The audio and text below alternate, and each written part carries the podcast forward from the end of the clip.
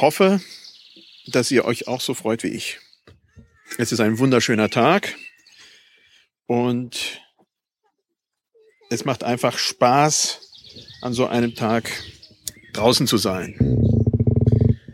Es macht einfach, ups, danke. Das war ich nicht.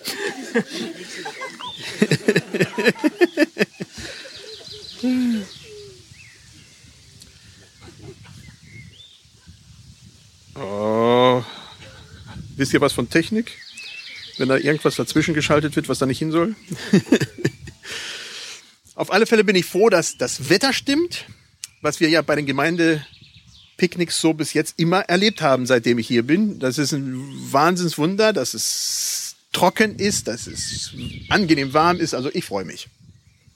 Einige von uns sind nicht hier. Gestern war die Hochzeit von Markus und Judith und einige sind dort auch zur Übernachtung geblieben. Insofern sind verschiedene Gruppen hier und da verstreut. Aber wir sind dankbar, die, die wir hier sind, wirklich diesen Tag feiern zu dürfen. Und ich freue mich einfach immer wieder, wenn wir da draußen sein dürfen. Das ist passiert selten genug, aber das ist einfach besonders schön. Heute geht's um ein paar Worte von Jesus. Und zwar ein paar von seinen letzten Worten. Und letzte Worte sind wichtig. Man versucht, wenn irgend möglich, letzte Worte von Menschen zu erfüllen. Ich weiß nicht, ob ihr das schon erlebt habt, aber es gibt ganz skurrile und ganz komische Äußerungen von Menschen, die auf dem Sterbebett liegen.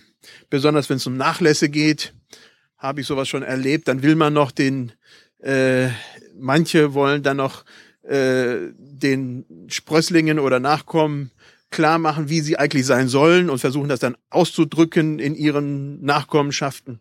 Aber egal wie, normalerweise ist das was ganz, ganz Wichtiges. Im Alten Testament wurden da die Segnungen gesagt von den Vätern zu den Kindern. Ja, die ganzen Segenssprüche, die da waren. Also es ist schon was ganz, ganz Besonderes, wenn man zum Lebensende kommt und dann noch was sagt. Bevor ich allerdings zu den letzten Worten noch was sage, das kommt dann ganz zum Ende der Predigt, ja, wollen wir uns einfach mal anschauen, wie Jesus sich im Johannesevangelium darstellt. Was hat er getan? Was ist da passiert? Und dann kommen wir wieder zu den letzten Worten. Nach dem Start von Johannes dem Täufer, Johannes 1, dann kommt ziemlich schnell Jesus ins Spiel. Dann ist da nicht mehr viel von Johannes der Rede, obwohl das ein ganz, ganz prägnanter Start ist. Aber dann geht es um Jesus. Noch im Kapitel 1. Und da geht es als erstes um die Wahl der Jünger. Und da sagt Jesus schon zwei sehr wichtige Sachen. Zum einen kommen Petrus und Andreas auf die Bühne, oder besser gesagt nur Andreas in dem Beispiel und sein Bruder. Damals war er nur der Bruder, nachher hört man nichts mehr von Andreas, sondern nur noch von Petrus. Aber da ist es der Andreas und da sagt er, sagt Jesus, ja, fragt, Pet, äh, fragt Andreas, wo bleibst du? Und dann sagt Jesus, komm und sieh. Komm und seht. Und kurz danach da geht es um anderen Nachfolger, um Philippus. Und dann sagt Jesus zu ihm, folge mir nach. Das ist schon, das ist der Wind, nicht ich. Das ist schon sehr einprägsam. Jesus sagt, hey, komm in mein Leben und guck, was du tu, was ich tue. Guck, was ich mache, wie ich lebe. Folge mir nach. Tu das, was ich tue komm einfach mit an der Seite von mir und sieh, was, wie ich lebe, was ich tue, wo ich schlafe, alles in meinem Leben, wie ich esse, sei einfach dabei. Jesus will, in anderen Worten, enge Gemeinschaft mit seinen Nachfolgern.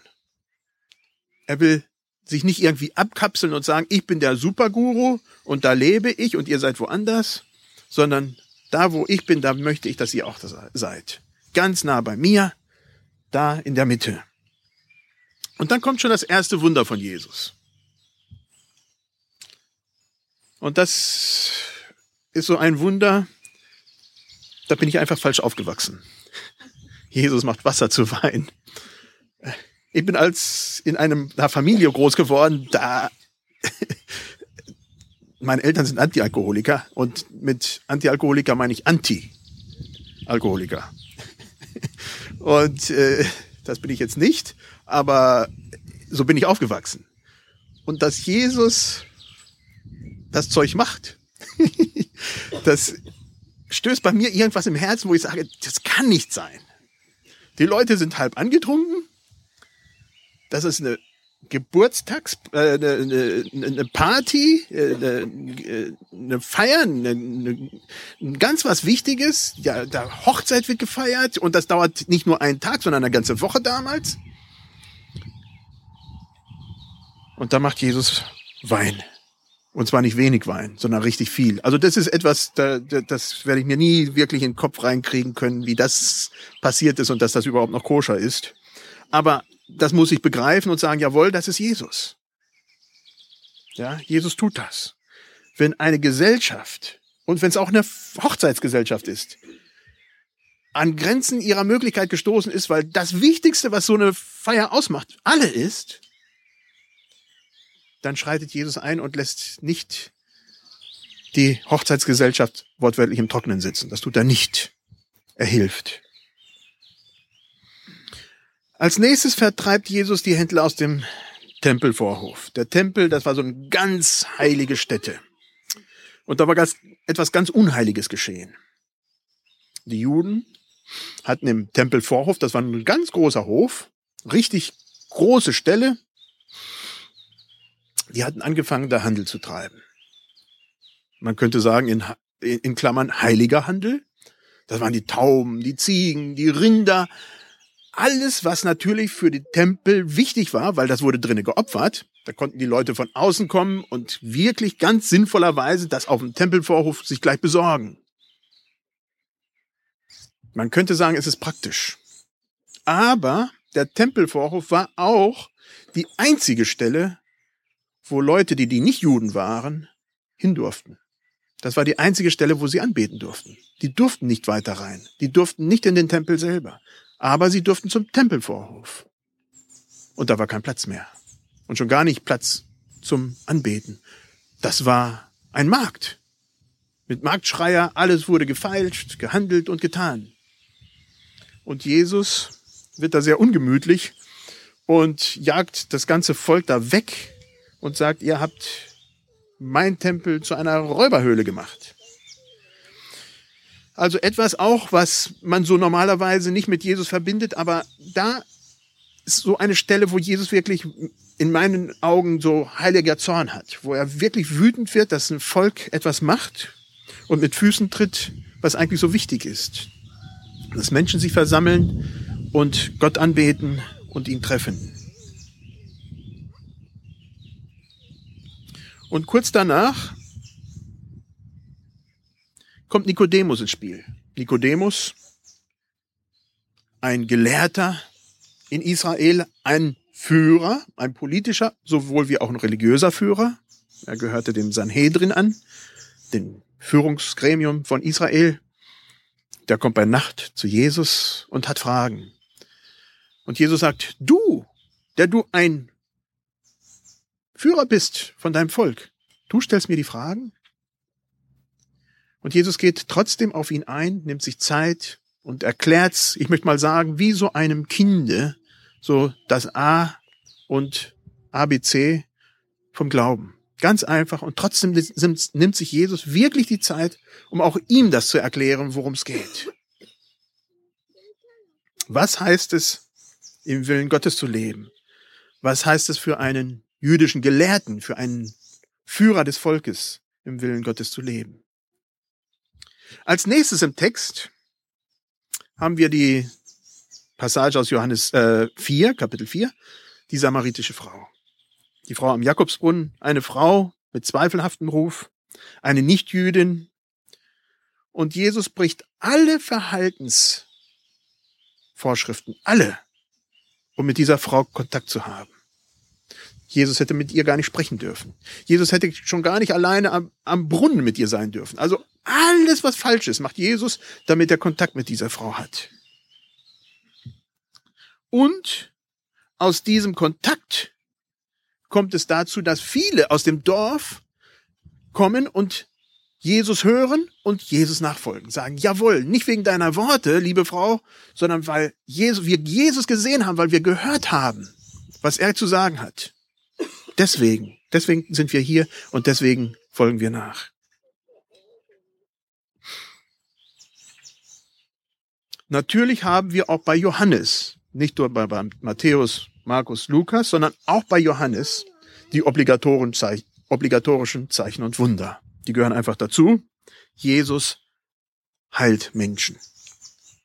Ob sie nun Juden sind oder nicht, Jesus heilt Menschen. Von diesen Geschichten haben wir nur wenige im Johannesevangelium. Es sind eigentlich nur sieben, sieben auserkorene Zeichen und Wunder und die sollen das Augenmerk auf Jesus lenken, dass er derjenige ist, der als Messias zu dieser auf, auf, die, auf die Welt gekommen ist. Also, dass er eine ganz besondere Persönlichkeit ist. Sie zeigen, dass Jesus das kann, was andere nicht können. Das sind Wunder, nicht ganz die üblichen Wunder, wie wir sie in den anderen Evangelien finden, sondern Wunder, die andere nicht tun konnten. Von einem, der äh, geboren blind war. Ja, also das blind gewordene, das gab's schon noch, aber geboren, das ging nicht. Das ganz und und andere Wunder. Dass 5000 Leute nein, 5000 Männer plus Frauen plus Kinder Essen kriegen aus einer Handvoll Brote und, und Fisch, so, so, so ein paar, was ein Junge mitgebracht hatte. Und, und, und. Jesus rührt Menschen an. Jesus heilt sie. Jesus kümmert sich ganz um sie. Bei diesen Wunder vom, von der Speisung der 5000 da geht es darum, dass Jesus diese Leute nicht nach Hause entlassen kann, weil sie noch weit gehen müssen. Das heißt, er kann nicht einfach sie wegschicken. Das geht nicht. Sie kommen halt eben dann nur hungrig nach Hause und, und haben noch eine lange Wegstrecke. Das tut Jesus nicht. Er kümmert sich ganz um die Menschen. Dann kommen wir zu Johannes 8. Da ist die Frau die Ehebrecherin. Eine Stelle, die auch sehr interessant ist. Jesus begegnet einer Frau nicht, weil er ihr begegnet, sondern weil Leute diese Frau zu ihm führen. Und die Leute haben eine ganz bestimmte Vorstellung. Die wollen eigentlich Jesus reinreiten. Die wollen den so richtig ärgern. Sie wollen, dass er einen Fehler macht. Sie bringen diese Frau und sagen, hey, die wurde ertappt, frisch ertappt beim Ehebruch. Irgendwie war da kein Mann dabei, ganz komisch. Aber auf alle Fälle erscheint diese Frau da und Jesus soll sagen, was das Alte Testament sagt. Das Gesetz muss erfüllt werden. Und das Gesetz sagt, auf Ehebruch steht Steinigung.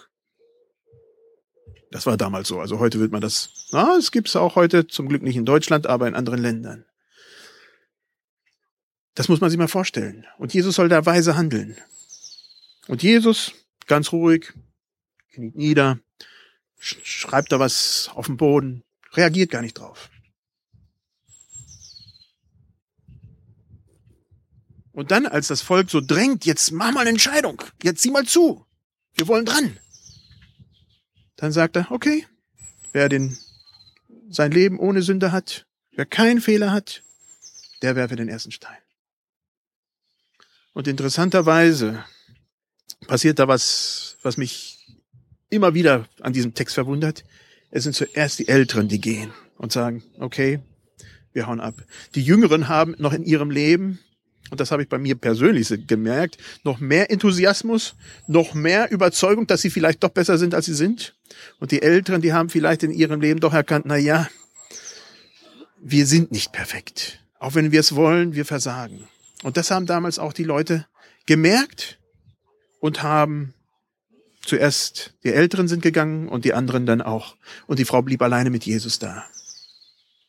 Und dann kommt die Frage. Jesus, was, was ist das? Ja, warum? Und Jesus fragt die Frau, ja, wo sind diejenigen, die dich verurteilt haben? Und Jesus, und die Frau sagt, nein, da ist niemand da, die sind alle gegangen. Dann verurteile ich dich auch nicht. Nicht, dass Jesus über ihr Fehlverhalten über weggeht. Er spricht's an. Aber er verdammt sie deswegen nicht. Und sie soll weggehen und ein Leben mit besseren Verhaltensmustern anfangen. Und dann haben wir nur im Johannesevangelium die typischen Ich bin Worte. Da sind so ganz prägnante Worte Jesu. Ich bin der gute Hirte. Der gute Hirte sucht das Beste für die Schafe. Es gibt natürlich auch böse Hirten, aber es gibt auch gute Hirten. Und gute Hirten, die passen darauf auf, auf ihre Tiere. Gute Hirten, die scheuchen die Schafe auch nicht von hinten, dann wissen die Schafe nämlich nicht, wohin sie gehen sollen, sondern die gehen vor. Und dann haben sie halt eben die Hirtenhunde, die an den Seiten dann die Tiere hinterher tragen, äh, scheuchen und aufpassen, dass nicht welche verloren gehen. Ein guter Hirte, der kümmert sich auch ums einzelne Tier. Dem ist es nicht genug, dass die Herde einfach beisammen ist, sondern wenn eins weggeht, dann lässt der gute Hirte die ganze Herde allein und sieht zu, dass das eine gefunden wird. Jesus ist der wahre Weinstock. Er ist derjenige, der Frucht gibt. Ohne mir könnt ihr nichts tun, sagt Jesus. Wer an mir bleibt, der bringt viel Frucht. Jesus ist das Brot des Lebens. Er gibt Nahrung. Nahrung, wie es sonst keiner gibt. Jesus ist die Auferstehung und das Leben. In ihm ist Leben. In ihm ist Auferstehung. Jesus ist das Licht der Welt. Wenn wir hier draußen sind, dann freuen wir uns am Licht und einige die gehen schon in den Schatten, weil es zu viel Licht ist, zu viel Sonne und man sich dann auch verbrennen kann. Jesus ist der Weg, die Wahrheit und das Leben. Niemand kommt zum Vater, denn durch mich, sagt Jesus. Ihr braucht mich. Ich will gar nicht groß auf diese Ich bin Worte eingehen. Dieses Sprechen von Jesus, seinem Charakter, wie er sein Leben gibt und voll für das Volk da ist, wie er alles erfüllen will, was so wichtig ist. Jesus gibt die Richtschnur, den Leitfaden, wo ein gutes, gelungenes Leben lang geht. Jesus zeigt schlussendlich, wie der himmlische Vater ist. Jesus, Gott, der Mensch geworden ist. Er zeigt, wie ein gutes Leben sein kann. Noch deutlicher geht es nicht. Und trotzdem haben die Jünger gezweifelt, auch im Johannesevangelium. Immer wieder merken wir, sie zweifeln, weil Jesus einfach zu sehr Mensch war. Er war so Mensch, das konnte doch nicht Gott sein. Auch wenn sie immer wieder erstaunt waren über das, was er tat. Zum Ende seines Lebens, zum Ende des Lebens, zieht Jesus Prunk und Gloria in Jerusalem ein. Das ist eine ganz heikle Situation. Jesus weiß, dass er innerhalb von kurzen Tagen sterben wird. Die Jünger sagen, gehen wir nicht nach Jerusalem. Da bist du gefährdet. Und trotzdem geht er dahin. Er weiß, das ist sein Weg. Das ist das, worum es geht da gehöre ich hin. Und so geht Jesus hin. Und alle, das ganze Volk schreit Hosianna, dem Sohn Davids, der da kommt im Namen des Herrn und legen ihre Kleider auf und Jesus reitet da mit diesem Eselsfüllen da rein in die Stadt nach Jerusalem. Und in diese Situation hinein feiert Jesus noch eine einmal das Abendmahl mit seinen Jüngern. Abendmahl, da haben wir schon ganz klare Prägungen im Kopf, aber es war das Passamal, das war Passazeit. Das war, das war das Jahresfest in Jerusalem schlechthin. Das, da, darum ging es. Einmal im Jahr musste ganz, das, musste das ganze jüdische Volk nach, nach Jerusalem reisen. Aus einer Kleinstadt, Jerusalem war zwar damals, ja, Kleinstadt, aber mit 120.000 Einwohnern ungefähr, ist das komplett aus Nähten geplatzt zum Passa. Das, da waren viele, viele Leute voll, überall. Und Jesus will dieses Mahl, diese Mahlzeit, diese Gemeinschaft einmal mit seinen Jüngern noch feiern. Zieht sich zurück mit seinen Jüngern, ist mit Jüngern, mit den Jüngern am Tisch und dann merkt er, oh oh, irgendwas fehlt. Also normalerweise, heute ist eine Ausnahme, aber normalerweise hoffe ich doch, wenn ihr zu Tische geht, dass ihr euch die Hände wascht. Das gehört sich so. Hier ist es ein bisschen schwierig, man könnte an die Fins gehen, ja. Aber ich weiß nicht, wie sauber das Wasser ist. Das war wahrscheinlich schon gut genug. Aber da saßen die Jünger da, oder besser gesagt, sie lagen zu Tische. Und keiner hatte denen die Füße gewaschen. Und das war genauso schlimm wie bei uns die Hände nicht waschen. Die liefen normalerweise nicht in Schuhen rum und schon gar nicht mit Socken, sondern barfuß und wenn überhaupt so Sandalen und die Füße waren dreckig und man gar, ging nicht an den Tisch mit dreckigen Füßen. Das hat, man ging eigentlich nicht ins Haus, ohne sich die Füße zu waschen. Und da waren die Leute da und keiner von den Jüngern hatte sich erbarmt und hatte diesen blöden Job gemacht. Und Jesus steht auf, holt sich Schüssel, holt sich Handtuch und fängt an, den Jüngern die Füße zu waschen. Ist kurz vor seinem Tod. Und natürlich, Petrus kann das nicht auf sich sitzen lassen und sagt, ah, Herr, ich gehe gar nicht, ja, schon gar nicht mir die Füße waschen. Ich bin doch hier dein Lehrling und du der Meister. Und da sagt Jesus, deswegen mache ich das. Lerne du, wenn du der Meister bist, dass du den anderen dienst. Darum geht es dass du dich nicht erhebst, dass wir uns nicht erheben als Menschen und andere einfach nur runter machen, sondern dass wir einander dienen. Wenn der Meister, wenn Jesus das schon macht, dann ist es unsere Aufgabe noch viel mehr, einander zu dienen. In der Gesellschaft damals ging das nicht. Das war ein No-Go. Das in der normalen Gesellschaft, im normalen Denken, hat der Untergeordnete diesen Job gemacht und nicht der Meister, nicht der Übergeordnete. Es gab eine Hierarchie. Und diese Hierarchie sollten die Jünger so unkritisch nicht übernehmen. Sie sollten anders sein. So, nun kommen wir wieder zum Anfang der Predigt. Zu wichtige Worte wichtige letzte Worte von Menschen. Kapitel 20 und 21, da sind so Kapitel, wo letzte Worte von Jesus gesagt werden. Wichtige Worte. Worte, die zählen. Worte, die von sehr großer Bedeutung sind. Das Leben von Jesus war von großer Bedeutung, aber das ist nochmal die Spitze. Am Ende seines Lebens Erdendaseins hier auf Erden. Jesus war schon gestorben und das war zwischen Tod und Auferstehung in dieser Zeit, in der wir ja eigentlich sind, vor Pfingsten. Und dann sagt er ein paar Worte.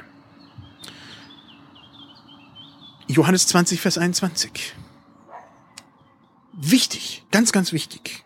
Da sagt Jesus, wie mich der Vater gesandt hat, so sende ich euch. Wie mich der Vater gesandt hat, so sende ich euch. Und das ist der Punkt, wo man wieder anfängt, Johannes zu lesen. Wieder anfängt, was war Jesus? Was war sein Leben? Was hat er getan? Was sollen wir tun? Das ist dann das, was unsere Aufgabe ist. So wie Jesus gesandt wurde von seinem Vater, so leben wir auch in der Sendung. Wir als Gemeinde oder alle Gemeinden, egal welche, als Christen, leben von der Sammlung. Wir treffen uns irgendwo, feiern Gottesdienste, feiern verschiedene Sachen miteinander, werden gestärkt und von der Sendung. Wir gehen wieder raus in unser Leben hinein. Und in diesem Leben, das wir leben, egal wo wir es leben, da haben wir den Auftrag, das zu tun, was Jesus getan hat.